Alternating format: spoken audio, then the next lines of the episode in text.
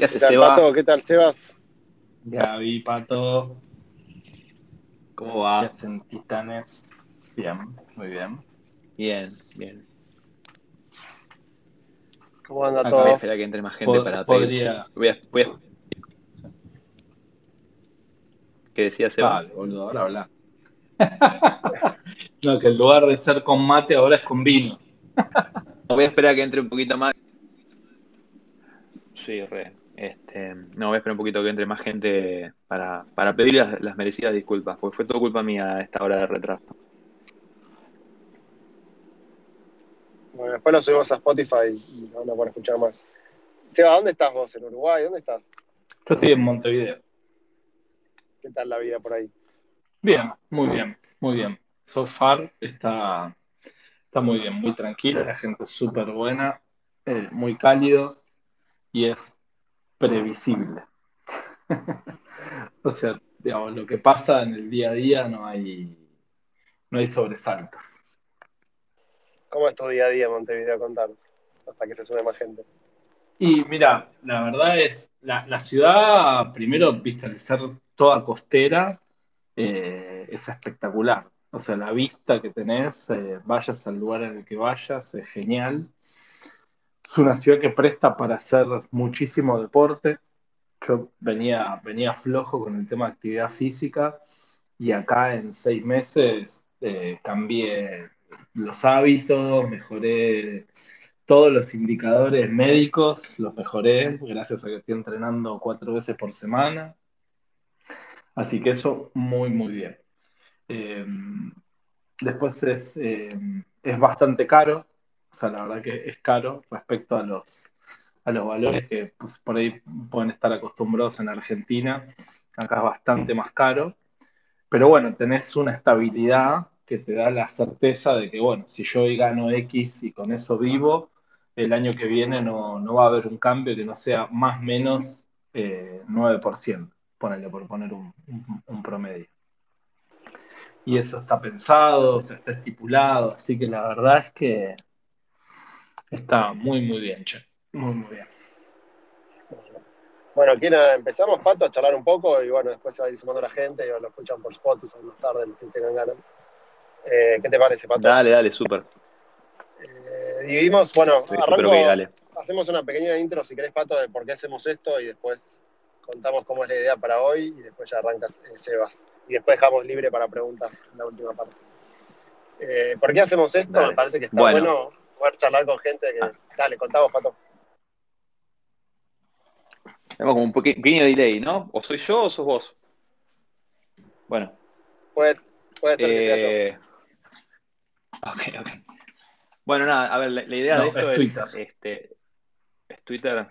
Bueno, puede ser también. Sí, es Twitter. Mira, está, Eh, estamos perdiendo conexión cada dos segundos. A ver, la idea básicamente es, eh, venimos haciendo hace ya, no sé, como cuatro meses o por ahí, eh, aprovechando este para hablar con emprendedores de alto impacto o, gente interesante, a veces del mundo de la programación o de, de- otros, de otras eh, industrias o rubros que no tienen nada que ver con emprender. Pero últimamente nos estamos enfocando en eso. Y nada, arranqué yo solo, pero después se, sumó Gab y ahora prácticamente es Gab solo, porque muchas veces yo me cuelgo y no puedo, no, no, no, la puedo- no me puedo sumar. Pero estamos este, hablando con gente que nos enseña, básicamente, con, con sus tiene enseñanzas y aprendizajes para compartir sobre cómo emprender. Eh, puntualmente en el caso de Seba, desde Argentina hacia el mundo. Eh, la semana pasada hablamos con, eh, ¿me recordás, Gab? Que me olvidé. ¿Con quién hablamos la semana pasada? Ah, perdón, con Tomás Farrell O'Farrell. y, y Tomás O'Farrell, hemos hablado con Fede Jack, eh, hablamos con, con Diego Meller, eh, hablamos con emprendedores eh, que, importantes de, Argentina que están haciendo eh, grandes cosas eh, en el mundo y se vienen todavía emprendedores tan o más grosos como el de hoy. Este, así que bueno, nada, te, te damos la bienvenida. Seba se fue. Claro, le iba a dar la bienvenida a la nada, porque se fue. Bueno, está en Uruguay, viste, hay que ver qué Me pasó. quedé, me quedé solo. A ver si me pide entrar de vuelta. La, la conectividad en Uruguay. Eh, Bueno, si no si tenemos, contar- tenemos acá, ten- tenemos a vos. Contá un poco el perfil de Sebas hasta que se vuelva a conectar. ¿Quién es Sebas? ¿Por qué lo llamábamos? ¿Qué hace? Dale, bueno, Sebas es el founder y CEO de BU Security. Empresa muchísimos años en el rubro de la seguridad, la ciberseguridad. Hace poquito eh, la empresa se levantó millones de dólares, eh, lo cual es un gran hito para una compañía argentina. No es nada, nada fácil hacer levantar eso. Acá el celular me está diciendo constantemente que estoy perdiendo conectividad. ¿Se me sigue escuchando? ¿Tiene un problema en Twitter o qué? Sí, sí, yo te escucho. Ok. Bueno, no sé, algo está pasando con Twitter, ¿eh? Está, está raro esto. Eh, está, está- está complicado esto. No sé qué decirte más de, de, de Seba, porque si no voy a spoilear. Ah, Ah, me dice que, que lo acepte, que está acá. No lo veo, che. Ah, ¿Vos lo ves a Seba? No. Está BU. Me dice, acá me dice Seba, estoy aceptame, Ah, request como- varias veces. Ah, porque debe estar como Guillú, pero no. Invitar a hablar. A ver.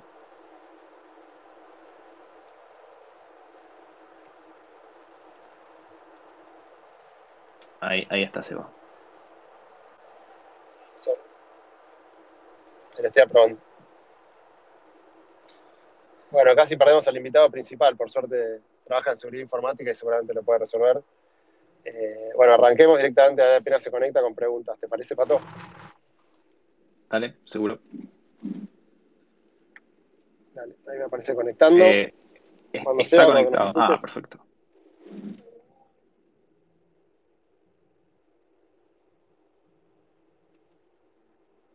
Bueno, yo lo, conozco a Sebas hace, hace un largo tiempo, digamos, tenemos en común área Rieta en XTP y sé que tiene una historia espectacular que empezó realmente, nada, trabajando él en una empresa de seguridad y, se puso a emprender casi sin saber demasiado y armó algo muy, muy interesante y bueno, esta semana levantó mucho capital, así que la idea era que nos cuente toda esa historia y qué aprendizaje tuvo, cómo se expandió en España y cómo tiene clientes a bancos gigantes y bueno, un montón de cosas que son interesantes.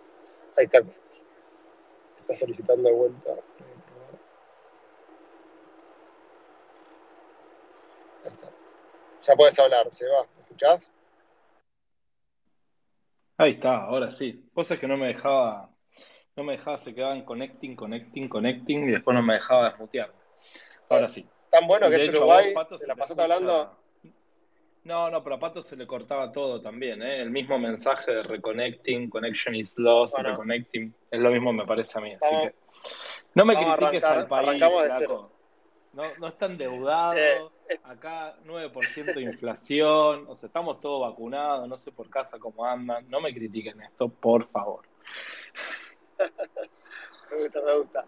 Eh, bueno, vamos al- a los bifes que ya estuvimos olvidando mucho tiempo con estas charlas. Dale. Nada, Seba, la idea es que dividir, si querés, un poco la historia en tres. La primera parte es tu, la- tu vida antes de los primeros años, qué estudiaste, qué hiciste, dónde trabajaste, lo difícil que fue hacer BU, por qué empezó BU, y si querés, el éxito actual de BU, la mega ronda, los planes futuros, así que lo dimos un poco en tres, y después, al final, los últimos minutos, preguntas de lo que quieran preguntar. Dale.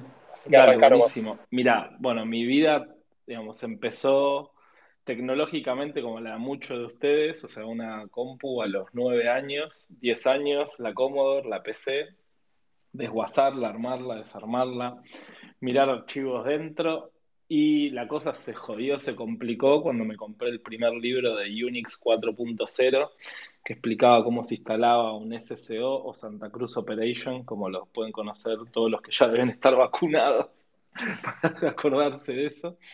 Eh, y me metí en el mundo de Linux, Unix, va, Unix, y después eh, al poco tiempo salieron los Pack Infomagic, Así que ahí instalé mis primeras distros de, Linux, algunas hasta en disquete con máquinas que no tenían CD. O sea que, dicho esto, soy un fan de la tecnología. Siempre estuve apegado al mundo tecnológico y el mundo de la seguridad. Soy hacker, boludo, qué pregunta. ¿Qué sé yo? Soy un tipo investigador, exploro, digamos, eh, sé mucho de tecnología. O sea, sí, podríamos decir que sí, qué sé yo. Decimos, sí, soy un hacker.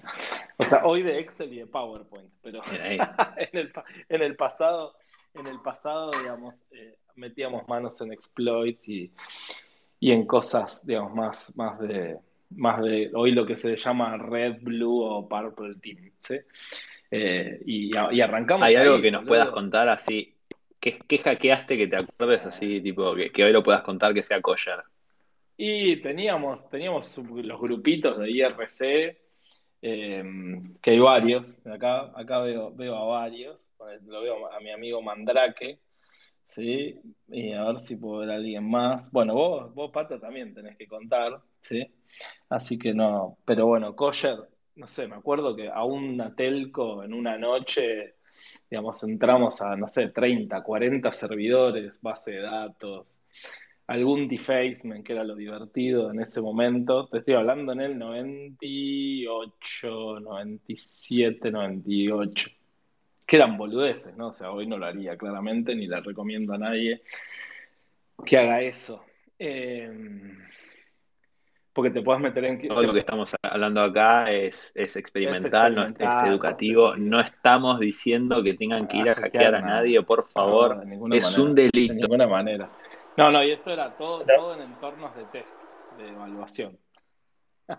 y, eso, y eso que hiciste en aquel momento, ¿te sirvió más adelante cuando decías la empresa y estabas dando servicios de seguridad? ¿Cómo se conecta eso mira, con, con se conecta se conecta que, digamos, tenés que entender cómo se rompe algo para, poder arreglarlo. Esa es mi, filosofía de, siempre. Si querés arreglar un problema, o sea, tenés que saber o cómo se rompió bien en detalle, o tenés que saber romperlo para poder arreglarlo en profundidad. Y así todo, no siempre lo puedes arreglar.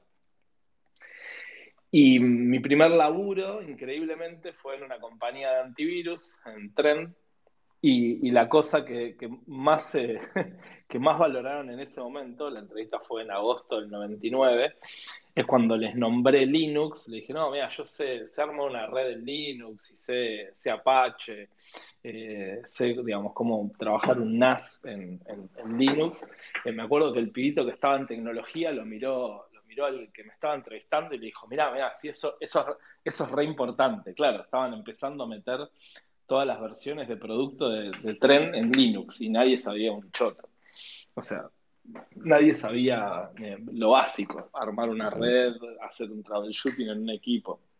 Así que podría decirte que ese libro que todavía tengo de McGraw Hill eh, fue el que me consiguió el primer laburo en tecnología.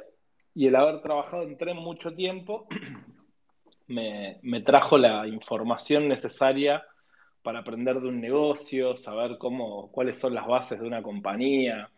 O sea, yo estudié en la Facu, pero no me recibí de nada. Empecé tres carreras y ninguna terminé.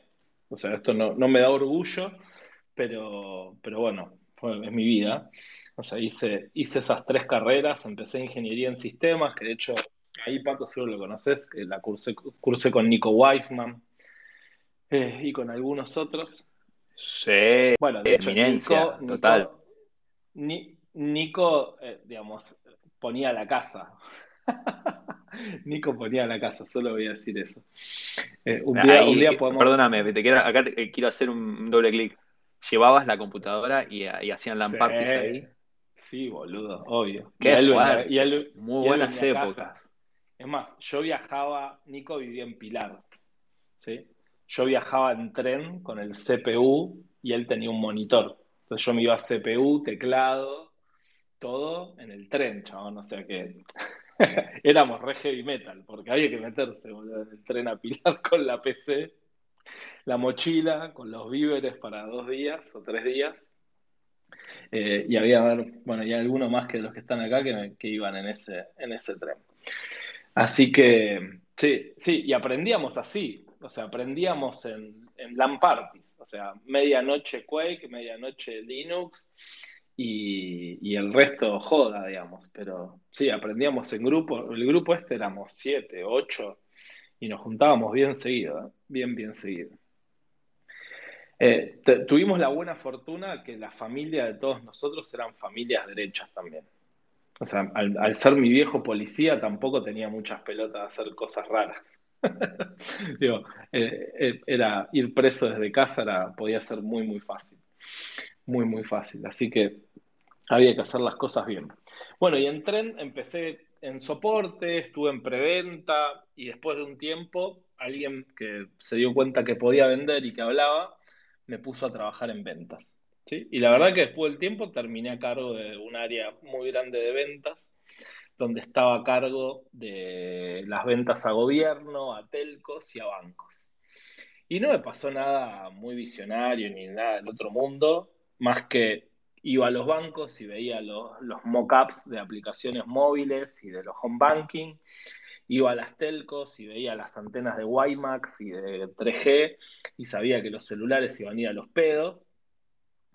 Y me dije, bueno, che, digamos, acá se va a armar quilombo.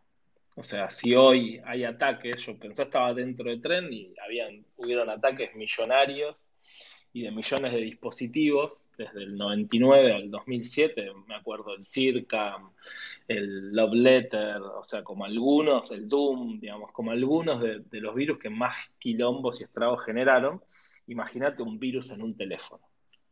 Imagínate, digamos, alguien que pudiera robarse la información en el Wi-Fi que iba a ir en el aire. Entonces dije, bueno, hay que trabajar en poner la empresa hay que poner, digamos, eh, al servicio de los usuarios una forma de resguardo de sus contraseñas y de esos activos digitales. Bueno, en ese momento por ahí no usaba estas palabras, ¿no? Pero me dije, va a ser un quilombo. Si ya las passwords para un tipo de sistema eran un, quilombo, ¿sí? Me acuerdo que teníamos mil formas diferentes de, guardarlas. Digo, bueno, en el futuro eh, esto se va a complejizar cada vez más. Y bueno, y ahí, ahí surgió la idea de, poner BU enfocada en identity management y prevención de fraude. ¿no? O sea, ese siempre... Pero ¿cómo, cómo, pero cómo era vos laburabas en una empresa? ¿Tenías un sueldo? Sí, tenía un sueldo. Yo eh, era, primero empecé como un chabón de soporte raso, llamaban los clientes, los atendía. Era, era, un, era un soporte especializado porque le dábamos soporte a, los departamentos de IT de las compañías. Sí, o sea, no era... Pero Contanos, Eva, cómo fue el momento que dijiste, me voy de la empresa a ah, emprender. O sea, ese, momento, Que, dijiste, che, voy a hacer esto. ¿Cómo lo decidiste? ¿Con quién uh, estabas? ¿Qué, pensabas? mira, ese momento estuvo genial, digamos, y es un momento bien emprendeduril, porque dentro de esta compañía habían, obviamente, subsidiarias de otros países. ¿sí?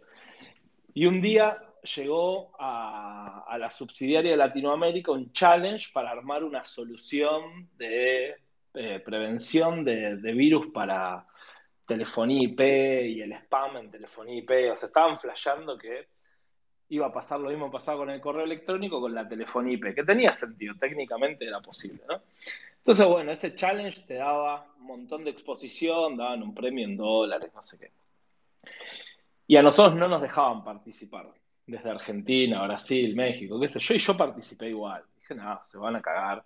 Yo voy a mandar mi proyecto igual, porque sabía bastante de telefonía IP, sabía, digamos, de la, de la de, tecnología con la que se podía integrar nuestros productos. Y bueno, no va que voy y gano. O sea, gané, gané el challenge ese que era interno y que se habían presentado, no sé, ponerle 500 propuestas. Entonces ahí mi jefe me agarra y me dice, no, mira, eh, te dijimos que no, que acá esas ideas no iban, que no podíamos hacer esto, porque la idea era juntarse con, otra compañía, o sea, era un quilombo, era, era típica idea de startupera que no podía tener límite. Y mi jefe me dijo, mira, loco, vos tenés que poner tu empresa. Yo ya venía haciendo algo de consultoría por fuera, venía pensando, pero el que hoy sigue siendo mi mentor me dice, mira, yo te voy a dar plata para dos años. O sea, básicamente me echó, prácticamente me echó. ¿sí? De hecho, me echó, sí, pues mandaron el telegrama y todo. Eh, que no pagabas ganancias si te mandaban el telegrama. Entonces, me dio 25 mil dólares, 30 mil dólares y me dijo, chao, tómatelas, anda, poné tu empresa. Y el loco me dijo, anda, ponete tu empresa, pero en 10 años me tenés que dar trabajo. ¿Sí? Esto fue Gustavo, mi, mi ex jefe. Entonces yo dije, dale, genial. Yo tenía, tenía la idea esta, o sea, yo había acompañado a mi abuela hacía no mucho al ANSES a hacer la prueba de vida y nos fumamos, viste, la hora en la cola, la cara de culo del tipo que te anotaba, o sea, todo para que en un segundo le vieran el DNI, le miraran la cara y dijeran, sí, María, sos María. Yo dije, oh, esto, esto se tiene que resolver con tecnología. Así que el conjunto de las dos cosas generó el, caos ideal para fundar BU, y eso fue en el 2007. O sea, arranqué en el 2006, o sea, empecé a escribir el plan de negocio, los folletos y las cosas, digamos, que uno cree al principio que son importantes. Y en 2007 empezamos con el producto. Así que eso fue básicamente cómo, cómo, surgió BU. Sí, ahí díganme que no estuve hablando al pedo, por Dios. Ah, sí, sí, estamos Me acá, moría, boludo. Se cortó y hablé No, pará. No, no, no, no.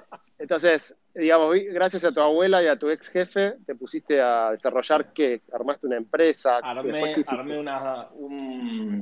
Bueno, en realidad ahí me puse, digamos, a full a buscar inversores, porque yo había leído que había VCs y había, eh, había, había angel investors.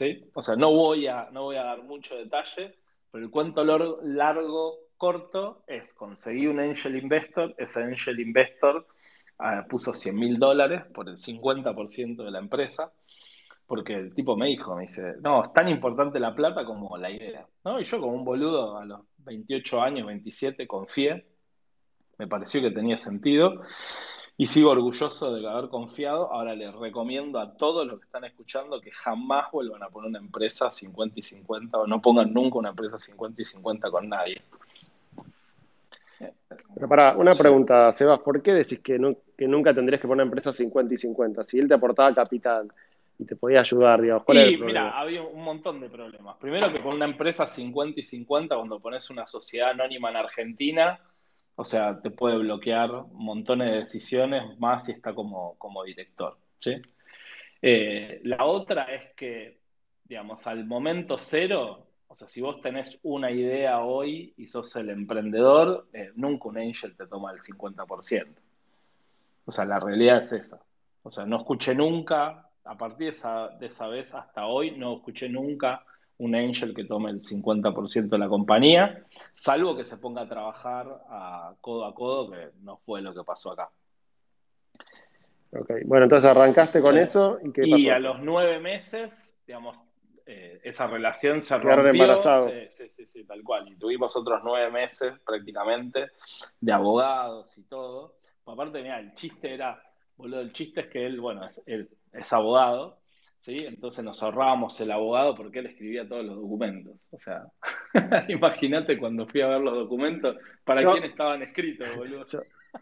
una vez un amigo me dijo, nunca le alquiles tu casa a un abogado. Claro, claro, claro. Bueno, yo, me, mudé, me mudé, me casé y confié, boludo, en el, en el abogado. Así que, mm, qué sé yo, mirá, de nuevo, yo no me arrepiento de nada porque hice cada cosa como la tenía que hacer. Así que bueno, después de toda una negociación ardua y, las manos mágicas y el, y, el aporte de, Ariel y de Miguel Santos, Gastón se pudo ir de la compañía, le pagamos todo lo que le teníamos que pagar, porque lo, loco fue la postura, ¿viste? O sea, no, yo, si hubiera invertido en un departamento, me dijo esta frase exacta, si hubiera invertido en un departamento, ahora tendría 120 mil dólares. Ah, bueno, pero te equivocaste segmento. todo es, emprendimiento. O sea, es emprendimiento de alto riesgo, vos sos un serial entrepreneur y bueno, la cosa, digamos, no, no, no fue así. Pero bueno, yo creo que debería haber sido de otra manera, ¿sí? Y, pero bueno, fue todo lo que tuvo que pasar para hoy estar acá, esa es la realidad. Y bueno, en ese, en ese momento me pasó que para, para hacer, imagínate todo el desgaste que te genera esto, ¿no? O sea, yo tenía un hijo, va, tengo, tengo tres hijos, tenía un hijo de ocho años, me había divorciado, estaba recién de novio, todo este quilombo en el medio, o sea, no podía sacar guita del banco porque la FIP nos había bloqueado el, el quit y nos habían bloqueado la cuenta del banco, la habían embargado porque no podíamos pagar los impuestos y yo no podía renovar mi, mi ¿cómo es? Creo que era así, puede, puede que me equivoque en esto. No podía renovar, no, ahí está, o sea, yo no podía desbloquear el quit porque él era director de la compañía y como no firmaban los libros, viste, de la contabilidad, o sea, no podías llevarle a la FIPA mostrarle la actividad de la compañía para que te desbloqueen el quit. Así que bueno, así estuvimos un montón de meses. Así que vos, finalmente, más allá de que estoy convencido de que no estuvo bien la postura de él, yo dije, mira, si él quiere que le pague, le voy a pagar y voy a seguir con mi compañía. En el medio de esto, viste, la gente que esto pasa muy, es muy común, ¿no? O sea, te vienen y te aconsejan de todo. O sea, no, bueno, ahorita otra empresa, ponete otra sociedad con otro nombre, cagalo, eh, hace esto. Y la verdad a mí me parece que, digamos, uno tiene una sola reputación. Entonces, toda tu vida te va a juzgar por sobre cómo te manejaste en esa situación. Y la verdad que yo no quería terminar mal, de ninguna manera de ninguna manera quería terminar mal con una situación y no poderme juntar, digamos, de vuelta con esta persona y saber que había hecho las cosas bien. Incluso, mira cómo será que, viste, en el plan de pagos que hicimos, o sea, le pagamos una llave, que ahí fue donde me ayudó Ariel y, Miguel, y después de eso, digamos, había que pagar mes a mes. Cuando él era miembro de la compañía, solo existía la compañía de Argentina. Y al tiempo, a los meses, abrimos en, Uruguay y la empresa de Uruguay empezó a funcionar. Entonces, ah, les pregunto yo a ustedes, ¿ustedes le hubieran pagado ingresos por la empresa de Uruguay y de, Argentina? Bueno, aparentemente sí, porque yo conozco la historia como sigue, pero digo, me parece, más allá del caso puntual, lo que te pasó a vos, digo, uno lee, lee en TechCrunch que levantaron no sé cuántos millones y que la compañía y todo, y vos estás contando cómo arrancó esto y, en qué momento casi se va todo, digamos, al diablo, ¿no? es que. O sea, si hubieses tomado. Yo iba a abandonar. cualquier persona en caliente hubiese mandado toda la mierda, digamos. No, pero bueno, yo estoy seguro, viste, que en estas situaciones en las que mostrás quién sos realmente. Y, yo cuando puse la empresa me, me dispuse a tener los pies sobre la tierra.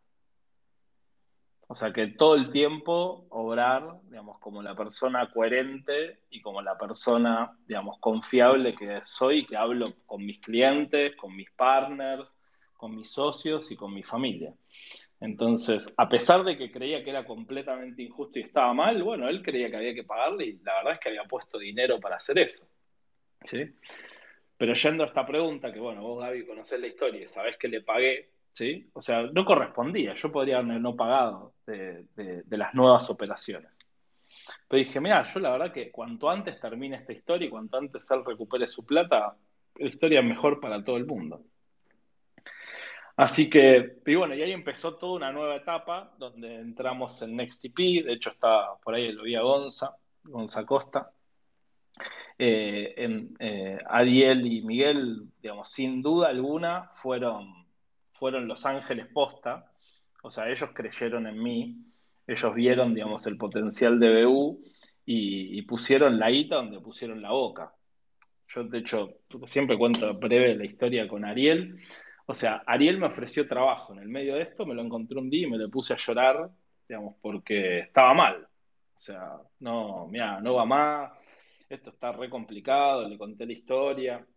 Yo tenía clientes, tenía empleados no le, no le encontraba la vuelta y me agarró y me dijo, bueno, che, pero te doy un trabajo. Te doy un trabajo acá en NextTP, en alguna de las startups. Me, hizo elegir una de las startups que me mostró. Me dice, mira, yo te pago, eran, era el 2008. Me dice, te vamos a pagar 15 mil pesos por mes, que era una banda de guita en ese tiempo. Te damos eh, equity de la compañía y te olvidás un par de años y después volvés a emprender. Entonces yo me puse una semana a hacer el plan de negocios, iba a trabajar con Marta en esa startup, o sea que estaba bárbaro, pues yo a Marta la, super quiero. Y, y, el día que íbamos a firmar el contrato, le dije, no, che, ¿sabes qué? No, no puedo. Yo no me puedo bajar de un barco, tengo compromisos con clientes, hay clientes que tienen nuestro sistema de seguridad instalado. Yo voy a seguir y voy a buscar la vuelta para resolver esto, ¿no? Y Ariel ese día Mira, sonrió y me dijo, bueno, ¿y qué necesitas? necesito plata. Yo necesitaba 25 mil dólares, boludo. ¿Puedes creer? 25 mil o 30 mil dólares. Era una cosa así. Que es un montón de plata, es un montón de dinero para cualquiera. ¿eh? Pero hoy lo miro. Hay un minuto, Sebas.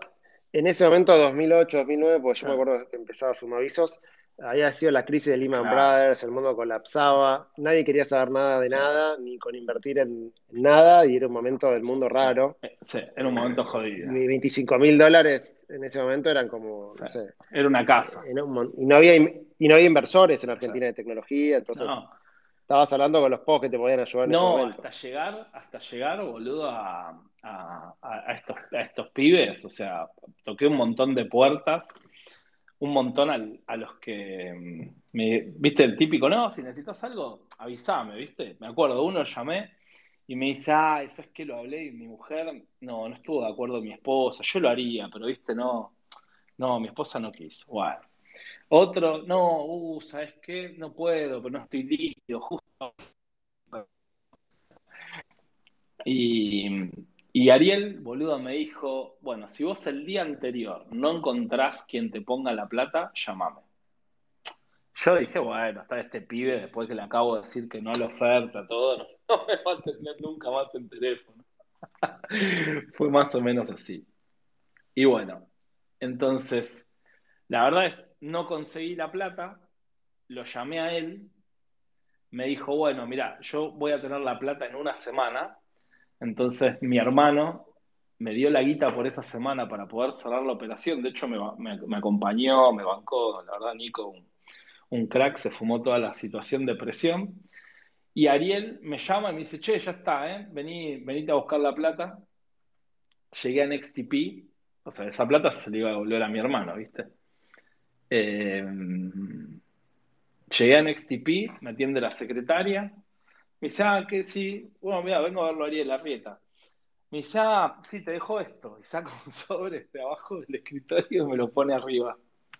Y la miro. Me dice, ¿es esto nada más? Sí. Digo, bueno, ¿qué te firmo? Me dice, ¿no lo vas a contar? No, no lo voy a contar. Me lo llevo, ¿no? Me voy al baño, típico, te lo pones en la bola. Sale Ariel de una sala y me dice, bueno, avísame que esté todo bien.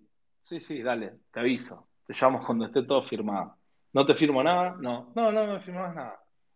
O sea, no me pidió que le firme nada, ¿entendés? No me había visto más que siete veces en su vida. Nos cruzamos, confió, me dio la guita y yo resolví el quilombo. Y de ese 50% que tenía, digamos, que recuperé gracias a él, ¿sabes cuánto me pidió? ¿Cuánto? 10%, boludo. Impresionante. O sea, no solo me ayudó, sino que me devolvió mi empresa, ¿entendés? Bueno, pero eso es fundamental, porque si el pibe no tuviese devuelto tu empresa, te hubieses metido en el mismo quilombo que ya estabas de antes. Eh, no, sé, o sea, hoy tendría menos, sería dueño de menos, de menos papelito de colores, ¿no? Porque digo, sabemos que hasta esto, hasta que no haces un cash out o no, o no te salvás, digamos, son, son números de papel. Eh, pero no solo eso, sino que además me trajo a Miguel. Él lo llamó a Miguel y dijo, che, ya invertí por vos en tal empresa. Si querés contar, contar quién es Miguel y qué hacía Miguel y por qué te sirvió tanto. Bueno, Mike, Mike Santos es el CEO de Technicis. Technicis vende un software omnichannel y un core bancario eh, diseñado para neobancos que está operando en toda América y en Europa ahora y bueno, son grosos desde siempre. La empresa tiene 22 años, eh, son 800 empleados. Eh, no me quiero arriesgar a decir algo que él no quisiera que diga, pero si no son un unicornio, pegan el palo, pero como yo, digamos, no está, no está tan pegado a ese tag. Em, y, y, el pibe metió todos nuestros productos en los productos de él.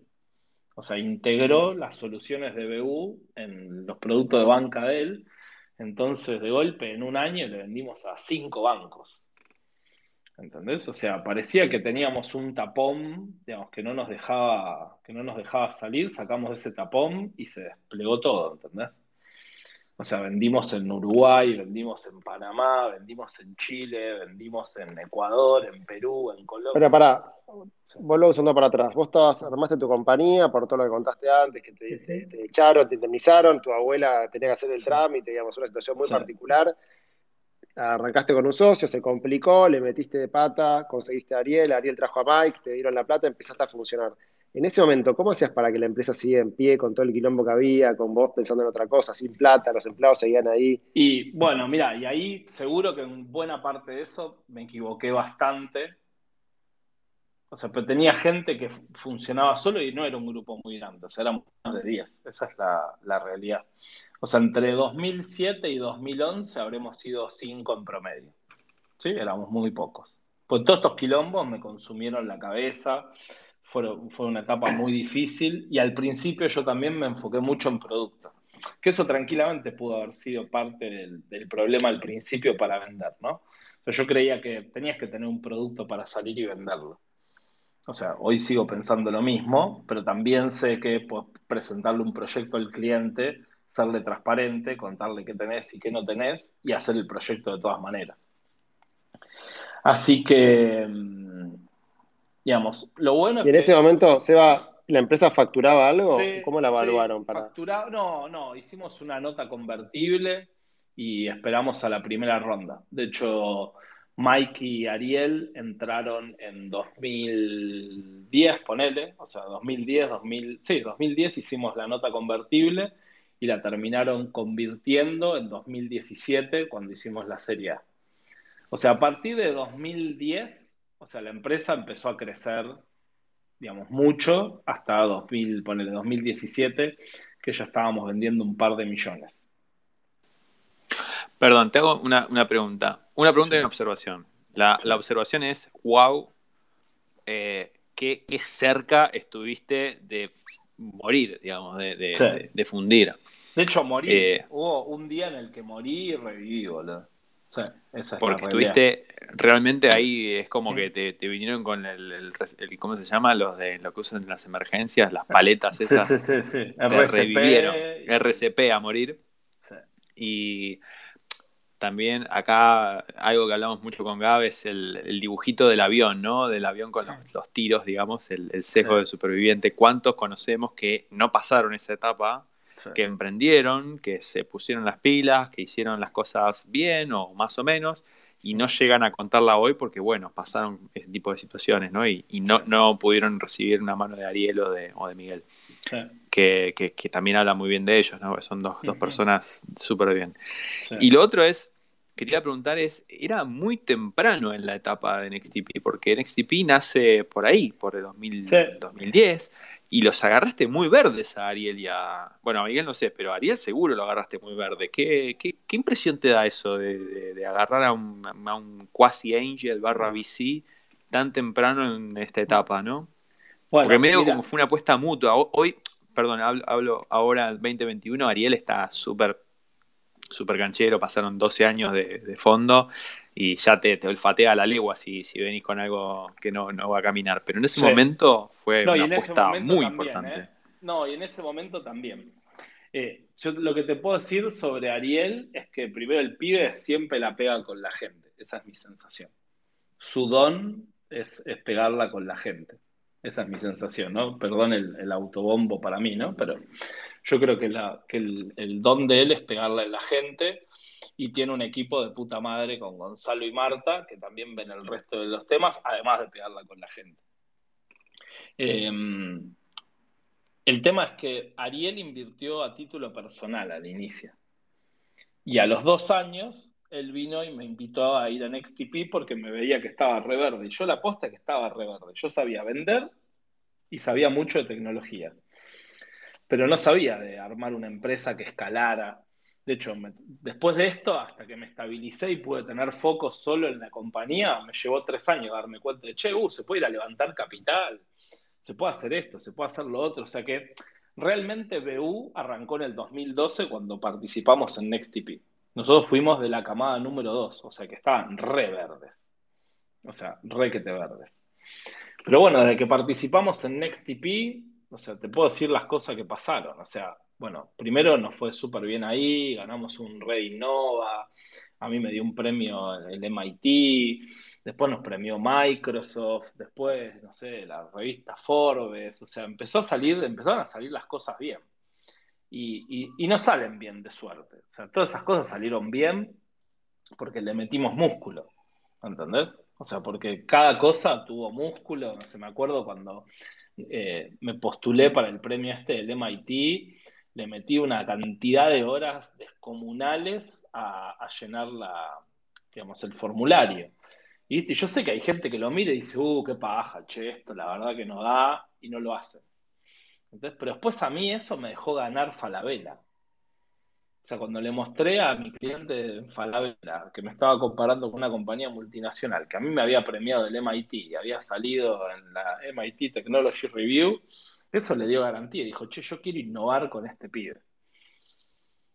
Contanos qué es el MIT Technology Review ah. y qué hay que hacer para aplicar ahí y, bueno, y cuál es el secreto para ganar. Che, mira, el MIT Technology Review es la revista del MIT o sea, es una revista que sale digital y que es impresa, no sé si ahora seguirá impresa después de la pandemia, donde es una muy interesante, muy pro, donde escriben personas, alumnis del MIT y ponen toda la carne de la innovación, digamos, en, las revistas. Y todos los años tiene una iniciativa que se llama TR35, que es Technology Review digamos, eh, entrepreneurs de 35 años, hasta 35 años. Entonces, en esos, en esos menores de 35 eligen en cada país, eligen en LATAM y eligen después a, nivel mundial. Entonces, si eso te mete en una network de gente que el MIT le dio un premio, ¿entendés?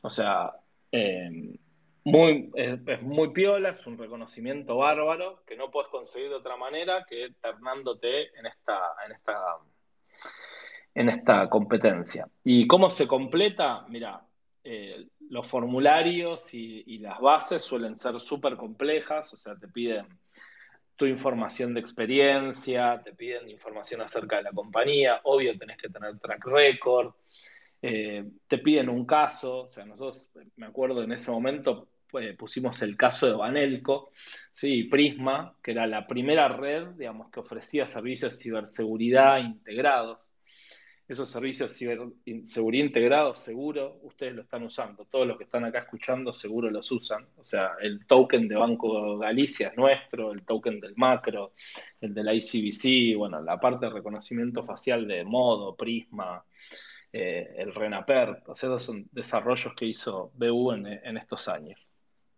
Y la verdad es que, de nuevo, o sea, ese renacer en 2010, 2012 fue el apoyo de mi hermano, el apoyo de Ariel, el apoyo de, Mike y NextTP que nos dejó, digamos, ponernos de pie y, profesionalizar la compañía. Esa es la, esa es la, realidad. Entonces, bueno, hicimos bastante énfasis en la parte mala, que me parece que está buenísimo, porque siempre se escucha la parte buena. Yo esta parte mala tan en detalle no la conocía, así que me encanta porque creo que se aprende más de lo que sale mal de que, lo que sale bien, porque a veces lo que sale bien es por suerte y no por tanto mérito. En el caso de ustedes fueron varias cosas muy buenas. Y contanos si es rápido cómo llegamos de una compañía que estaba por caer a levantar, ¿cuánto levantaron esta semana? 12 palos. 12 palos y en esos 12, palos invirtió Globant, invirtió Telefónica. O sea, y de golpe pasamos a un nivel de crecimiento exponencial que no habíamos tenido nunca hasta ahora. O sea, para que te des una idea, solo el pipeline de BU se triplicó en seis meses en base a lo que estamos haciendo hoy con estos partners, o sea, Microsoft, Globant, Telefónica. Y si, si tuvieses que resumir, digamos, en, un minuto qué es lo que pasó ahí, ¿qué, nos puedes contar? Y primero, tomar riesgo. O sea, si me preguntás qué pendiente tengo conmigo todos los días, es bueno, che, ¿cómo se puede tomar más riesgo? Esa es la, primera y la principal. O sea, VU hasta ahora tuvo todos los años EBITDA positivo. O sea, para mí crear una empresa es crear una empresa que, sea saludable, que económica y financieramente sea saludable. Y tiene dos razones. Una, porque cuando trabajas en ciberseguridad, vos no podés ser parte de una lotería para el cliente. ¿Entendés? Yo, atrás de nuestras soluciones están los activos digitales más relevantes de los bancos o de un sitio de e-commerce. Entonces, bueno, puedes ir al CISO a decirle, che, Pero para, que veré la compañía. Seba, te interrumpo un segundo. Vos dijiste hay que tomar riesgo. Sí. ¿Cómo tomás riesgo en una empresa de seguridad? Bueno, levantando capital. O sea, armando un plan, mostrando track record y tomando capital. Che, estos próximos riesgos los voy a tomar con este fuel extra. Entonces, estos 12 palos son para tomar riesgo, como fueron los 4.7 que levantamos en 2017. De hecho, o sea, esa guita la tomamos para cubrir los puntos de exposición máxima del PNL. ¿Entendés? Ahora habla, habla más en sencillo. Sí. Pero lo que no entiendo es, vos tenés un producto que es darles, le vendés un servicio a las empresas que darle seguridad en sus procesos, Sí. en sus, en todo lo que necesitan, en autenticación, ahora nos contás si querés bien Sí. qué hace BU, cuáles son los productos. Dale. Por otro lado, decís, hay que tomar riesgos, Sí. pero vos no podés tomar mucho riesgo, porque no podés poner en juego la seguridad de tu producto. No, no, riesgo. ¿Dónde tomás el riesgo? No, riesgo me refería a, por ejemplo, si, si me preguntás hoy qué hubieras cambiado y en el 2017 hubiera tomado el de desarrolladores. ¿Entendés? O sea, nosotros tenemos ahora un equipo de 70 personas, por ejemplo. O sea, y, ho- y hoy estamos haciendo eso. O sea, hoy estamos duplicando el equipo de desarrollo. O sea, en 2017 y 2000 a 2018 lideré yo el equipo de ventas, ¿no? Que fue muy bueno, la verdad fue un periodo espectacular. A mí me encanta, lo sé hacer y lo sé hacer muy bien. Y después sumé a Néstor, ¿sí? Que Néstor también invirtió en BU y se sumó a dirigir la parte de ventas. Y esperamos para abrir México y Brasil para hacerlo bien, que lo estamos haciendo ahora, pero tal vez hoy, con el diario de hoy es fácil, ¿no? O sea, hubiera tomado el riesgo de poner los equipos de México y Brasil hace dos años. O sea, riesgo en el nivel de crecimiento, ¿entendés? O sea, no es ni más ni menos que eso. No, o sea, no estoy disconforme, como tampoco vale, vale aclarar que no estoy enojado ni, ni, ni resentido con ¿Qué, qué- nadie. qué- qué productos tiene BU hoy? ¿Cuántos productos son? ¿Quién- Mira, ¿Qué nos puedes contar de la empresa para entender básicamente qué hace? Sí, te puedo contar bien fácil. O sea, un usuario digital o un online persona tiene cuatro estadios generales. O sea, uno en el que se da de alta en un servicio o se registra. ¿sí? Ahí es la parte de onboarding digital, la lectura de documentos, el reconocimiento facial de voz o incluso un usuario y una password. ¿sí? O sea, un social login. El segundo estadio que tiene una online persona es operar. O sea, yo una vez que me di de alta tengo que poder entrar a un sistema, que ese sistema me reconozca. Bueno, nosotros con nuestro Identity Management acompañamos en ese segundo proceso. Ahora, una vez que estás operando dentro del sistema, vas a transferir, modificar o alterar el activo digital que tengas. ¿sí? Seas un banco, la plata, una aerolínea, las millas, una empresa de salud, eh, información de salud o de tratamientos, o en gobierno, trámites de jubilación, eh, aportes, etc. Bueno, en esa parte nosotros proveemos un motor de análisis de comportamiento. ¿Sí? O se evalúa las operaciones y dice, che, ¿esta operación la puede hacer Pato? O, no, no es Pato, no, no, tiene la computadora de Pato, no está en el lugar de Pato, ¿sí? no está, digamos, con el tipo de comportamiento de Pato. O sea, apuntamos a predecir lo que Pato o Gaby van a hacer para poder o robustecer los niveles de seguridad o simplemente hacerlo en background y no molestar al usuario. Y el cuarto estadio es cuando se mueren o se dan de baja. ¿Sí? Y hoy, gracias a las leyes de protección de datos personales como GDPR, la nueva ley en Brasil o California 2020, o sea, la parte de análisis, de consentimiento, de gestión del consentimiento, privacidad ¿sí? y, la, y el derecho al olvido son cuestiones que cualquier compañía tiene que tener en cuenta. Entonces, BU tiene un framework tecnológico ¿sí? que maneja ese ciclo de vida, esos cuatro estadios dentro del ciclo de vida de productos. No sé si quedó claro. Puedo dar un par de ejemplos básicos. El token de Galicia. Bueno, ponele, hoy laburás con bancos, sí. eh, ¿qué, ¿cuántos clientes tenés en cuántos países? ¿Cuál es un ticket sí. promedio más allá del producto sí. en particular? Hoy ¿Cuánta no... gente tenés en la empresa? Sí. Eh, hoy somos 150 en la compañía, eh, tenemos 200 clientes y operamos en 30 países. Eso es más o menos los números en, líneas generales. Después el del ticket me lo reservo, sorry. Pero, pero, pero bueno, trabajamos con grandes compañías, o sea, el, el Banco Galicia en Argentina, por ejemplo, Banco Macro, todo el grupo Petersen, Falabella en, en, Chile, Grupo Scandia, Santander, Open Bank, eh, Globant, bueno, Telefónica. O sea, hay clientes enormes, enormes, enormes, enormes. El gobierno nacional en Argentina, felizmente aportando ahí. ¿Cómo es un día tuyo ahí en una empresa que tiene cuántos empleados dijiste? 150, más o menos. ¿Qué haces hoy en el día a día? ¿Qué hiciste hoy, digamos? Me levanto y juego, juego al simulador de Fórmula 1 todo el día, boludo.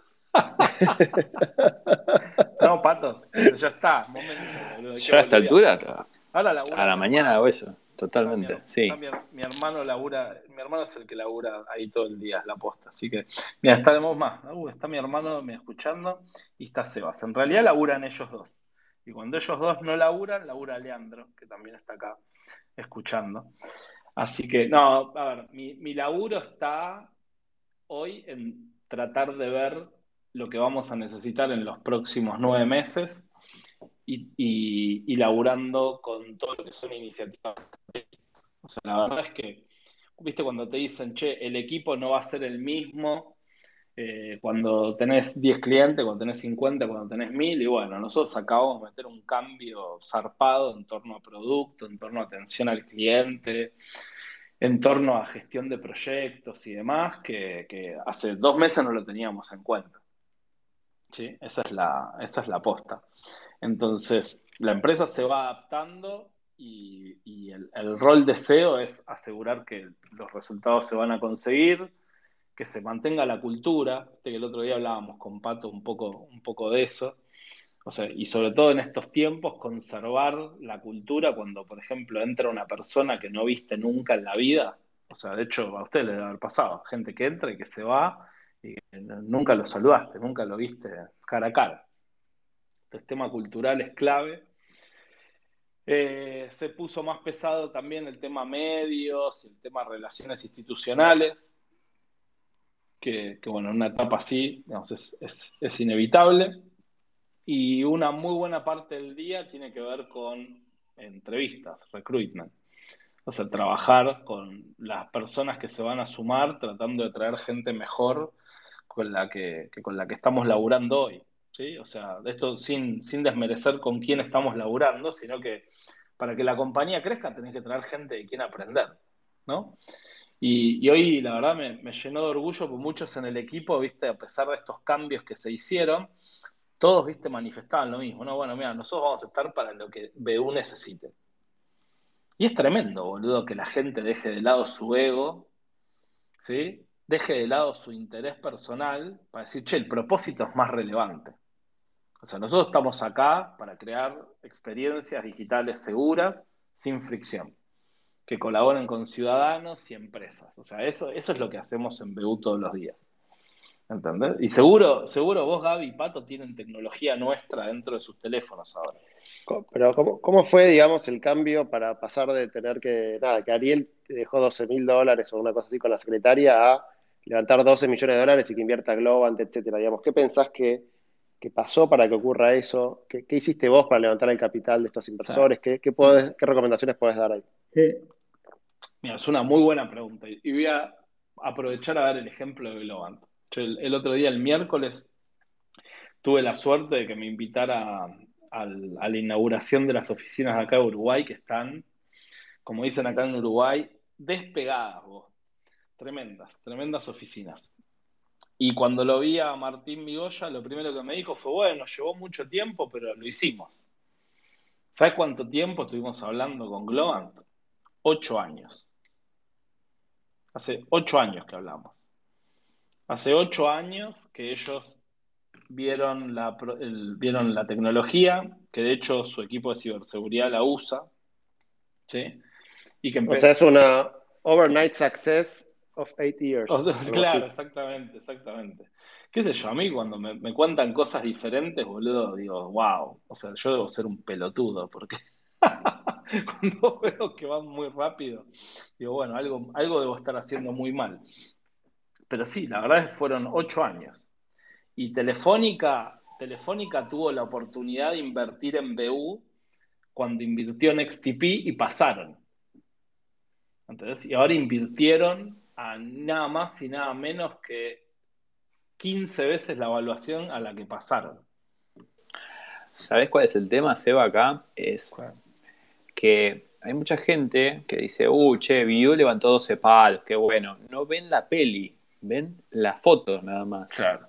O ven el evento y no ven todo el proceso que hubo atrás. estoy, estoy muy sorprendido por los ocho años que te llevó la negociación con Globant. Eh, no sé si fue una negociación.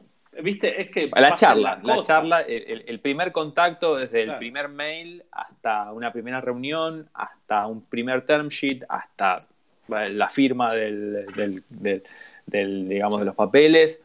Todo eso lleva un montón de tiempo y, y hay una. Hay como una ansiedad generalizada de la gente que emprende, que, me pasa a mí también, no es algo que, de la cual me escapa, pero que dice, che, mirá el, golazo que metió, el home run que metió, y la verdad es que hay atrás un montón de laburo, hay un proceso largo, hay charlas, negociaciones, idas y vueltas, fallidos, también caídas de, negociaciones que se caen y que vuelven a resurgir. Es importante lo que estás contando para mucha gente que está queriendo emprender ahora, para que entiendan que no es el éxito, el, el cartel de Nasdaq no es de un día para el otro. No es que tipo, ah, porque yo soy Seba Stranieri o porque soy Marcos Galperín, lo logré. Sino que hay todo un, esfuerzo detrás. Sí, sí. Es así, es así. Gaby, vas a Che, Sebas, ¿y cómo, digamos, qué es lo que te motiva a seguir eh, en BU y, qué tan grande puede ser BU? Digamos, ¿cómo, no te quiero hacer la pregunta de cuando te van a contratar que cómo te ves en cinco años, pero digo, Sabiendo que es difícil hacer futurología, ¿qué, qué, te gustaría que pase con PU? ¿Cuál es tu sueño hoy en día que ya estás en una posición que por ahí hace 10 años te parecía imposible? Bueno, hoy ya estás ahí. Hmm. ¿Qué es lo que hoy te parece imposible? Sí, eh, tener un día tranquilo me parece imposible. esa, es la, verdad. Eh, mirá, yo siempre, siempre soñé muy claro hasta este momento, ¿sí? Eh,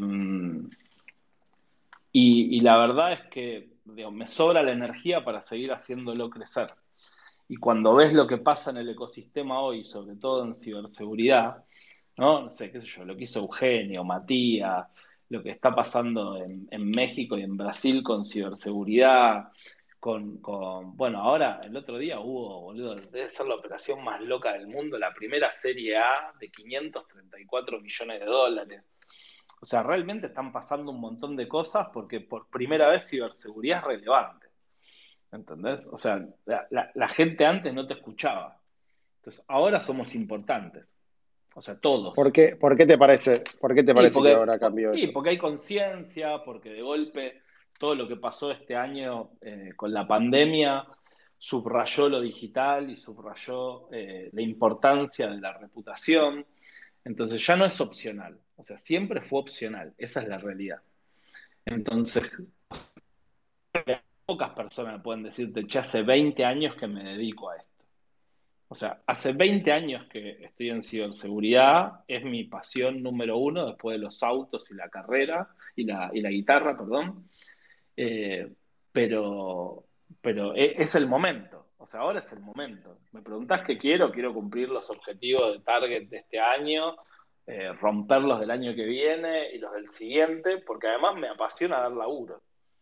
O sea, me gusta dar trabajo y me parece que si bien nosotros no hicimos el camino tradicional, ¿no? El del VC institucional y que haya invertido el, VC, digamos, que, invierte en compañías de hyper high growth en, en cybersecurity, hicimos un camino en el que el embudo ahora va a explotar. O sea, nosotros venimos creciendo cada mes más rápido que, los últimos 12 meses. ¿sí?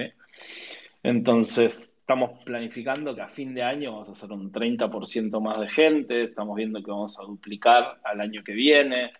O sea, todos los números son positivos. O sea, ves un dashboard de. Pero la gente, la gente que contratás, que es para comercial, para tecnología, para soporte, ¿dónde tenés hoy el. Hoy hay abiertas posiciones en todas las áreas.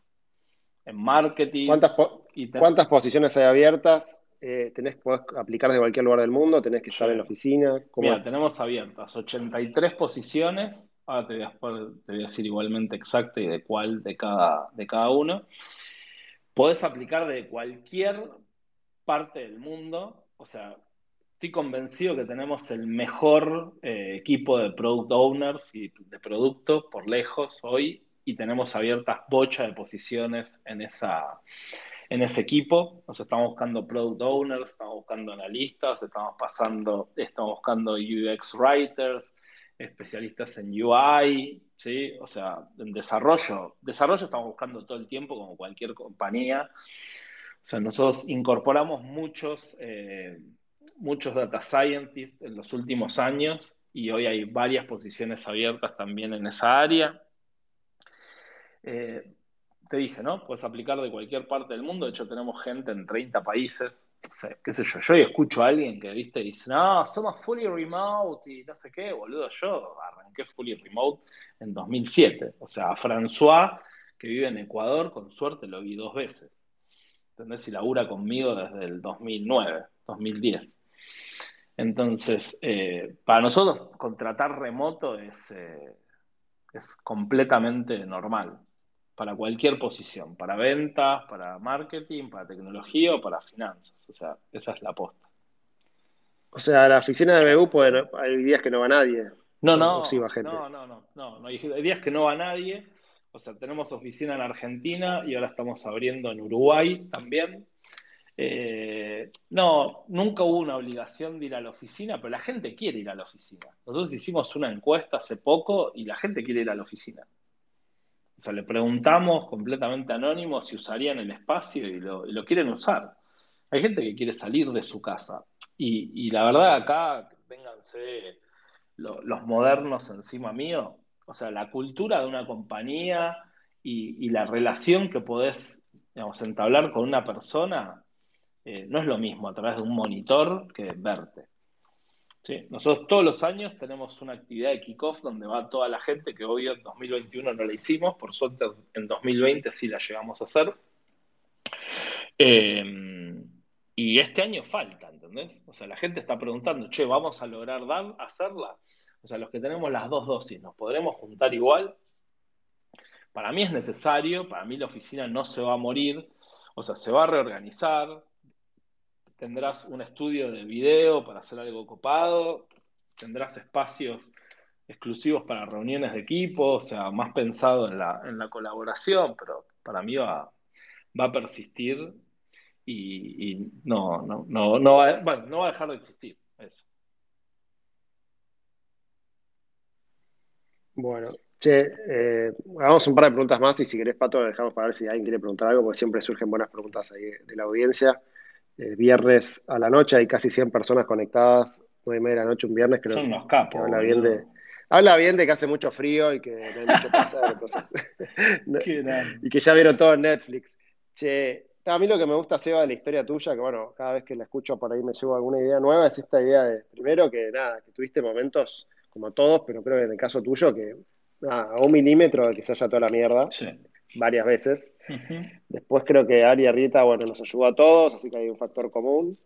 Y después escalar ese negocio, porque bueno, sobreviviste al temblor, pero bueno, después años y años y años y ahora estás como cosechando lo que habías cultivado o sembrado, perdón, hace 8 o 9 años cuando empezaste a hablar con, con Globant o con el que sea. Esta idea de las credenciales, lo del MIT, viste, todo eso que lleva tiempo y hay que ir armándolo como tu propio branding. Y bueno, hay muchas ganas de que, que este empresa siga creciendo. Eh, digamos, de, a ver, si tuvieses que hoy volver a hacer algo, ¿no? Tenés hoy 22 años, 25 años, 18 años, una edad como para empezar a hacer algo. Mm. Eh, ¿Qué harías? Uf, ah, qué buena pregunta, boludo. Qué buena pregunta. El otro día justo delirábamos con mi hermana sobre esto, que armaríamos una empresa de automatización de N cosas. Es usar tecnología para automatizar procesos. Eh, después otra idea que tengo es digamos, tipo un dashboard de security, pero para pymes, para SMEs, o sea, pero estaría en lo mismo, boludo, no, no haría algo diferente. O sea, sí, si, si estuviera a los 18, no tuviera hijos, eh, viviría todos los meses de un país distinto. Todos los meses de un país distinto. O sea, me parece fantástico lo que está pasando, que podamos laburar de cualquier lado, colaborar, me parece impresionante. Impresionante. Pero respecto a BU, o sea, yo soy un, fiel creyente en que no modificaría nada de la, de la historia, absolutamente nada. Absolutamente nada. O sea, estoy feliz de cada decisión que tomé y de cómo llegamos hasta, cómo llegamos hasta acá. Así que no, no, no me fijaría. Pero digo, si arrancás de vuelta, estarías también en ciberseguridad o, sí, cosas, pero digo. Sería más o menos lo que, lo que estás haciendo ahora, porque de hecho lo que estás contando lo puedes llegar a hacer. Sí, sí, sí, no. De hecho, lo, estoy seguro que lo voy a hacer. Pero no, no, no cambiaría nada. Estaría emprendiendo, estaría exactamente igual, ¿no? Soy un, tipo, Gaby, soy un tipo bastante seguro de, lo que, de las decisiones que tomo. Entonces, soy esos tipos que siempre se, van por el mismo camino. Entonces, bueno. Ahora, te hago una pregunta a ver que, cómo me la respondes esta, que, que, a mí en lo personal me interesa saber. Tenés una empresa de seguridad, 150 empleados, clientes que son bancos, etcétera. ¿Cómo haces para seguir generando innovación, ideas nuevas que quizás son son locas que pueden fallar en ese mm. contexto, digamos, porque si sos emprendedor te gusta probar cosas nuevas. ¿Cómo haces para no aburrirte en la burocracia del día a día? Sí. Mira, probamos cosas todos los días, esa es la realidad. De hecho, digamos, yo trabajo directamente con el equipo de innovación, o sea que trabajamos con un grupito de gente que están todos locos y que son geniales. Donde está Diego, mi hermano, Sebas, Nico. O sea, son pibes cracks con los que estamos Benja y Sebas y el otro Sebas también. O sea, estamos todo el tiempo discutiendo. O sea, no, sé, tenemos backlog, boludo. El backlog nuestro de ideas es, infinito. El tema no es tener las ideas. El tema es que la idea esa genere revenue y le interesa al cliente. O sea, el problema no es innovar en poner nueva tecnología a andar. El tema es que eso pueda generar un caso de uso. Entonces, la parte más compleja creo que voy a ir a lo que ibas a preguntar. La parte más compleja es llegar al cliente y a los clientes y terminar de identificar que eso que vos flashás que es re innovador y súper copado, el cliente le va a sacar provecho y va a tener impacto en su negocio. Y para eso la única forma es ir cliente a cliente, tener disciplina, que nosotros creo que todavía nos falta, nos falta bastante, digamos, ahí, pero lo vamos a lograr y tener, digamos, eh, eh, en base a esa disciplina, tomar las decisiones de, che, ¿en qué me voy a meter y en qué no? ¿Usan algún framework tipo OKRs o algo de eso o nada? Eh, no, no, no, no, no, así no, no. No, ahí podríamos invitarlo a Sebas Quesada, que me está justo escuchando SFQ, que es el que más sabe de todas esas magias. Yo no, no tengo tan claro, digamos, esa, esa parte. Si querés, dale, Dale, dale. Dale, ahora, ahora venimos para que quiera. Para que, dale. Tengo dos o tres preguntitas así, un par pochocleras y, y una que, estoy intrigado. Che, ¿qué pasó con tu ex jefe? ¿Le diste laburo al final? Es una pregunta que hizo arroba Ari de Avellaneda. Qué grande Ari de Avellaneda, impresionante. A los nueve años y seis meses le mandé el mail, ¿sí? Ese, ese mail lo tendría que encuadrar, boludo, diciéndole que ya tenía la posibilidad de darle trabajo y que quería que arranque cuanto antes. Eh, fue buenísimo, porque no nos veníamos hablando tanto tiempo, hacia, hace, perdón, no nos hablábamos hace mucho tiempo, entonces lo sorprendió hasta él porque se había olvidado. Y bueno, imagínate, o sea, esa, esa, ese reencuentro fue motivador porque el tipo fue el VP para Latinoamérica y después para el mundo de ventas de la compañía. Y, o sea, es un tipo crack en lo que hace.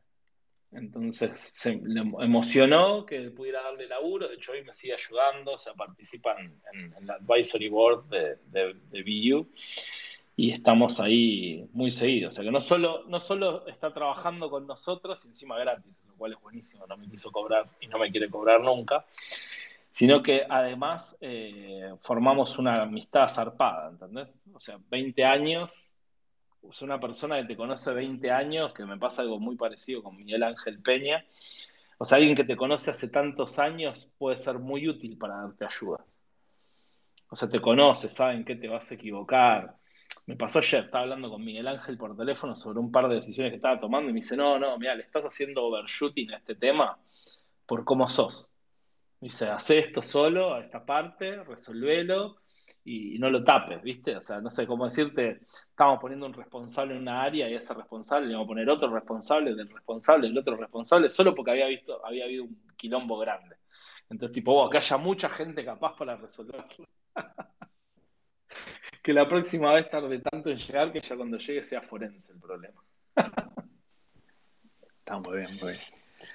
Eh, la otra pregunta que tengo, que, es la que vengo repitiendo en, cada space, es nada, ¿qué, consejo le darías a el Seba de hace 10 años, no? lo primero que se me viene a la cabeza no lo puedo contar acá, se los cuento después por un audio de WhatsApp. Eh, Pero lo que puedas contar. Se, se, mandaría la mierda a más gente. ¿sí? Esa sería la primera, el primer consejo, mandaría bastante más a la mierda a, más gente. Diciéndolo de una forma un poco más polite, es decir más no que sí, decir más no. Sí, no, o, elegir mejor con quién estás. ¿no? Al principio creo que la, parte más compleja que tuve fue el, el contexto que, del que me rodeé, no fue el ideal. ¿Viste? O sea, yo, soy un tipo cero ego, o sea, me gusta estar con gente cero ego, o sea, que estemos laburando porque las cosas salen bien y no porque de quién es la idea o por quién lo logró o por qué lo hicimos. Si salió bien, genial, y si salió mal, es culpa de todos, ¿no? Y, y eso puede ser complejo. O sea, elijan bien, elijan muy bien con quién hacer cosas. ¿sí? O sea, escuchen el. Viste que dicen hay tres formas de tomar decisiones: con la mente, con el corazón y con la panza, o sea, con el estómago. ¿no? Las decisiones del estómago hay que escucharlas. Y escucharlas completamente. Eso me lo dijo mi amigo Juan Dinucci. La verdad, un, fenómeno. De por lejos, uno de los mejores consejos. O sea, escuchar el estómago y si el estómago no suena, le metes vino. Eso me dijo. Eso funciona bárbara, Funciona súper bien. Eh, ese, ese, sería el primer consejo. Y el segundo es que tomen riesgos o sea, estás haciendo lo que estás haciendo, digamos, hay que tomar la mayor cantidad de riesgo posible para, probar que lo que te estás planteando tiene sentido o no tiene sentido. O sea, estar esperando o estipulando, digamos, eh, che, bueno, y si sale bien A, voy con la B, o sea, yo creo que cuando no tenés claro en qué tomar riesgos, porque no analizaste bien las opciones. ¿Entendés? Si estás, digamos, titubeando entre un camino o el otro. Bien. Eh, ahí, ahí puse los consejos en, por cierto, no sé si se. Uh, está quedando todo, todo escrito esto, boludo. Todo súper, súper grabado. Igual no, no, puse, no puse mandar a más gente a la mierda, sino que me, contuve y puse elijan muy bien con quién hacer las cosas. Vos tenés que eh, tener rock and roll como Ariel Pérez, el mame que está acá escuchando. O sea, que él ahí, boludo. Manda todo a la mierda, querido. Ya está, Ari, Ari, es un, Ari es una de las personas que más admiro últimamente me está, me está, me está enseñando un montón. Pero, eh, y tenemos que hacer un space con él, con, con el gran Ari. Eh, Crack. Che, y, y ah, primero, che, gente si hacer alguna. Boludo, son unos capos. Sí, sí, sí, sí, sí. Bueno, es que vienen a escucharte a vos. Está Damián, boludo, de, de, cafecito, impresionante. Crack. otro genio, otro genio. Che, escuchen, si alguien tiene ganas de hacer una, una pregunta o algo, eh, que, pida request de, de, Mick, así los, subimos. Eh, y te hago una pregunta así medio malaspina, pero que también es medio pochoclera. Si admiras a alguien, ¿hay alguien del ecosistema emprendedor que admires? Más allá de Ariel Arrieta, que seguro más allá de Arrieta. Hmm. Está bueno. Y Marta, Marta Cruz, digamos, crack, le mete mucho músculo es una, es una genia sin dudas, o sea, es una, una, emprendedora espectacular y es alguien que tiene siempre la habilidad para darte una, mirada sobre el problema que tengas o sobre la duda que tengas eh, sin estar involucrada ella. ¿Sí? O sea, digamos, bien, bien objetivo. Después, ¿quién más? Ah, creo que si tengo que decir a quién más eh, admiro el ecosistema, sin dudas a Marta. Sí, sí, sí. Después nombraría mil personas, ¿no? O sea, Silvia Torres, eh, Susana Robles. Y hay gente que hace mucho. O sea, no sé, Juan Ginés, que está en Arcap, es un crack también. O sea, y en el mundo, bueno, tipo, digo, yo el otro día leía lo que logró Damián en, en Cafecito, boludo, es impresionante, boludo. Más pibes como este, boludo. Más pibes como este, ¿entendés? Necesitamos más pibes como Dan. Claro, más pibes como este. Igual a veces habla bastante boludeces por Twitter, pero igual lo banco, boludo. Pero, pero posta, posta, o sea, eh, es impresionante, boludo. Es impresionante. O sea, más Brunos, eh, más Curcelo, que acá veo que está Juan. O sea, no, no, no es uno solo. O sea, no es uno solo. La aposta es eso. O sea, hay que, hay que, hay que poder devolverle, y esto es, bueno, me voy un poco de la pregunta, ¿no? Pero hay que Está Ari Perelman en vivo, ¿eh? Solamente comento. Oh, ¿qué haces, Ari? Sebas, te quería, Todos de pie. te, te quería hacer dos preguntas en realidad. O en Dale, no, es- una pregunta y contarte que yo me acuerdo el día que te conocí, que, fue en Área 3, ahí en Malavia. Sí. Sí. Y me quedaste grabadísimo, o sea, es increíble, pero mira, tengo una memoria malísima, pero me quedaste grabadísimo y también es como, viste, intuís qué clase de persona es el otro y ahí dije, este tipo es un tipazo. Esa fue la ¿Te primera. ofreció, un, ¿Te ofreció un cigarro? ¿Te ofreció un cigarro? No, pues no se podía fumar. No, no, no, pará. Yo en ese momento no, fumaba, fumar. pero ahí adentro no se podía fumar. Y segundo, ¿cuántas veces te habrán pedido que le hackees el mail de Hotmail o de Gmail a alguien para una exnovia? Che, ¿se puede hackear esto? Porque la ex está, me está cagando. ¿Cuántas veces te hicieron? No, pasa todos los días, boludo. En la cuenta de Instagram, por acá por Twitter, gracias a Dios, no pasa. Pero en, en Instagram todos los días es, ah, oye, señor, quisiera por favor saber si puede recuperar una cuenta de Facebook que perdí y que no sé. Y el tipo, viste, es morocho, tiene, tiene, tiene bigotes y le preguntás la cuenta y te dice florenciagomez.facebook.com. Espectacular, O sea, ponete las espectacular. pilas. O sea, sí, sí. Tremendo, tremendo, tremendo. Espectacular. Esa era mi duda. Quería saber cuánta gente te preguntaba eso. terrible, terrible, Claro, terrible. qué- Qué, bueno qué- escucharte vos. Qué historia que tenés, es espectacular tu historia y a uno lo pone nada, entender y, y- y conocer que en realidad no es una ronda, sino son 20 años de laburo, eh, a uno Fueron lo pone más feliz. Sí, sí, Yo sí, digo que fueron rounds, más que rondas. Claro, rounds. Sí, Muy sí, lindo. Sí, sí. muy, muy lindo. Congrats. Muchas Gracias, gracias, Ari. Muchas gracias, loco. Abrazo gigante. A, a todo el equipo, gracias a todo el equipo. La verdad que todo esto que hacemos es, lo hace todo un, un equipo enorme de gente. O sea, ármense un buen equipo. Para lo que sea que vayan a hacer, ármense un equipo. Y esto me lleva a, a lo que dijiste vos de Ariel, ¿no? Que en definitiva creo que acá, incluyendo creo que Ari Pellman también, eh, un, un nexo común que tenemos acá es Ari, Ari Arrieta. Ari Arrieta en XTP, Marta No. Cruz, por supuesto, obvia. Arrieta number one y Martita Cruz. Yo nunca hice Sí. en principio nada con ellos, pero son de lo mejor, no solo de lo que tiene de, de- de- de lo que tiene el ecosistema, sino además como gente, como personas. Son a Marta la amo. Mm, sí, Muy cortito, muy cortito el día que nosotros fuimos a pichear la idea de, de Real Trends para NXTP. eh, no, nos bocharon, después volvimos y cuando nos dij- dijeron no, que nos iban a invertir, eh, Ari nos dijo, yo la verdad que no sé si la idea va a andar o no, pero apuesto en el equipo. Y acá vuelvo a uno de los, de los primeros comentarios que hiciste, que fue, Ari es muy bueno y acá no estoy tratando de, de, de- de sobármela ni de dorarme la píldora, sino que lo digo en serio, es muy bueno detectando gente eh, el potencial de la gente, potencial, digamos, de las personas para poder emprender y para poder hacer tener éxito. Creo que eso es, una, es, es, es muy cierto lo que dijiste Ari Arrieta. Y ojalá un día podemos, podamos hacer un space completo con él, que se- ya hicimos un space genial. un poquito. Pero Sería sería, bueno. él tiene. Y que él cuente, que él cuente qué vio cada uno, por qué hizo, que cuente su parte, sería, sería muy divertido, boludo. Muy, muy divertido. Lo tomamos Sí. acá con Gab para hacer, sin duda, Sí. sin duda. Sí, sí, está bueno. Está bueno, bueno. Bueno, Gab, ¿queda ¿algo alguna? que quieras agregar?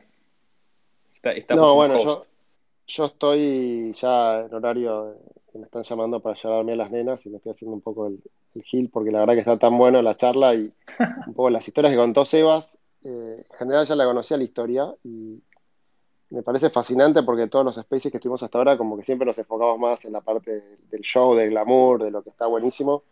Creo que hoy con Sebas hablamos más de la mitad del tiempo de, de las cosas que salieron mal, de los problemas, de, de Y los que no se difíciles. cuenta eso, boludo. Y déjame que te diga, o sea, no se Obvio, cuenta dale. acerca de eso. O sea, No, el- no, y- la- la- es fácil agarrar y contar todo lo que te va bien o lo bien que hiciste. O sea, creo que donde hay real valor es en contar en dónde aprieta el zapato. O sea, dónde fue un problema, dónde te mandaste una cagada. ¿Entendés? O sea, esto que te decía antes, no sé, de haberme dedicado mucho al producto. Creo que eso agregaría muchísimo más valor que solamente salir a decir, ah, qué bueno, sí, la ronda de 12 palos. Mira, para que 7 me digan que no, tuve que hablar con 130. si querés, te muestro el CRM. O sea, no, no, no es fácil. O sea, está bueno que le demos dimensión al ecosistema de qué puedes llevar y ponerle que el mío sea el peor de los casos, ¿sí? O sea, soy el más malo haciendo esto. O sea, que, que, que cada uno sepa y pueda dimensionar. Che, mira, lleva esto, lleva un año levantar esta ronda, lleva hablar con 130 personas, lleva a desenfocarte de tu trabajo y, y delegarle tu laburo de SEO, digamos, o una parte a un COO. Ahora, mira, mira esta pregunta. ¿Qué te parece que fue más difícil? ¿Levantar esta ronda de 12 palos o levantar los 25 mil dólares cuando lo necesitabas, que si no la empresa moría? Los 25 mil dólares, boludo. Sin duda. Sin duda. Los 25 mil dólares fueron mucho más difíciles. Mucho más ¿Por qué? Y porque no, primero porque ni yo me la creía. ¿Entendés? O sea, yo quería hacer algo, pero no tenía certeza de que fuera a salir bárbaro. Ahora no tengo ninguna duda de que va a salir muy bien. O sea, tengo el aval de los clientes, o sea, tengo un historial de un montón de años. Eh, o si querés, tal vez la, la respuesta correcta es Sebas la pasó mucho peor levantando los 25 mil dólares que levantando los 12 palos. ¿Entendés? ¿Y Costó cuánto un- mejor, sos, cua- cuánto mejor sos ahora que en ese momento? ¿O sos el mismo? Eh, es una pregunta difícil esa. Y como tipo de negocios, sin dudas, evolucioné, soy mejor, o sea, comparado conmigo mismo, soy mejor, porque además, por otro lado, que tal vez esto le pasa a otros, o sea, yo es la primera vez que dirijo una compañía de 130 personas o 150 personas con actividades en 30 países. O sea, no lo hice nunca. Y mi mamá es psicóloga social, mi papá es policía, mi hermano es CTO y lo pude sumar a la empresa el día que supe que le iba a pagar y que no lo iba a cagar nunca, ¿entendés? O sea, ese es el nivel de, de decisiones, digamos, que, que, que- que tomo. Entonces, eh, ahí seguro soy mejor. Y como persona, mira, practico budismo hace 16 años y hace mucho tiempo, muchísimo tiempo, que, que- que trabajo sobre mi desarrollo personal. O sea, con un psicólogo y con, y con el budismo, que es mucha introspección, mucho desarrollo de, de uno mismo, de los valores humanos, ¿no? De, bueno, che, yo puedo ser feliz, pero tiene que poder ser feliz el resto de las, de las personas. O sea, si, si Gaby, Pato y Ariel no son felices, o sea, ¿de qué vale que yo sea feliz? ¿Entendés? Entonces, tengo que poder desarrollar esto para, para, para que la felicidad sea de, todo el- de, todo, de toda la sociedad y no solo mía. Así como persona también Bueno. considero que estoy mucho mejor. O sea, estoy muy feliz de quién soy y duermo tranquilo porque sé que estoy ocupado en lo que que ocuparme, que soy coherente, ¿sí? O sea, mira, eh, ¿puedo, puedo parafrasear los consejos? Creo que el mejor consejo que le puedo dar es ser coherente, ser coherente de palabra, pensamiento y acción. ¿Y qué significa eso? O sea, que, que digas lo que pensás, que hagas lo que decís, ¿sí? Y que, digamos, todo eso, digamos, esté adentro de tu cabeza y de tu corazón y sea, sea íntegro. O sea, esa es la mejor forma de actuar. ¿Sí? O sea, cuando alguna de esas cosas esté incompatible o está desalineada, la cagás, boludo. O sea, la cagás. O sea, a alguien le decís algo que no es, haces algo en contra de lo que realmente pensás. O sea, sean coherentes y lean sobre eso, sobre la coherencia. Es fundamental. Es, creo, de lo más importante que les puedo compartir. Sí, Sebas, no, no te quiero sacar más tiempo, 10 de la noche en Uruguay. Sé que, están todos ahí durmiendo, me imagino, en, donde estás. ¿En qué barrio estás de Montevideo? Eh, eh, estoy en Carrasco y no, si me preguntaste la hora, pues se cortó, son la misma hora, 10 de la noche. Perfecto, sí, sí, sí. la verdad que espectacular tenerte, que cuentes esta historia. Te llamamos un poco porque saliste en las noticias y ahí dijimos, che, hay que hablar con Seba. Pero en realidad no hablamos de casi de la noticia y hablamos de todo lo anterior que me parece que es mucho más jugoso. Y también para que la gente que escucha, que diga, bueno, si se pudo llevar una idea de esta charla, creo que ya la repagó. Y, nada, la idea es esa. Así que yo en lo personal me llevo varias ideas y varias cuestiones, así que a, mí lo personal ya me, rindió y espero que, a más gente también. Sí, así que bueno, de mi lado, Pato, no sé si tenés alguna pregunta más. Pregunta no, más que nada me quedo con, el ser coherente con mente, palabra y corazón. Me parece que eso es súper, muy buen consejo de Seba. Che, gracias a todos, ¿eh? La verdad que lindo que haya tanta gente escuchando, en serio, muchas gracias a, todos. Espero que eso se haya llevado algún shortcut. Estoy acá para, lo que necesiten. Si creen que los puedo ayudar en algo, compartirles algo, feel free. Eh, para mandarme un, mensaje y, charlamos, en serio. Gracias. Mil gracias a todos. Gracias, Eva, gracias, Ari, gracias, Pato, gracias a todos. Un abrazo, chao, chao. Abrazo, gente. Chao, gracias.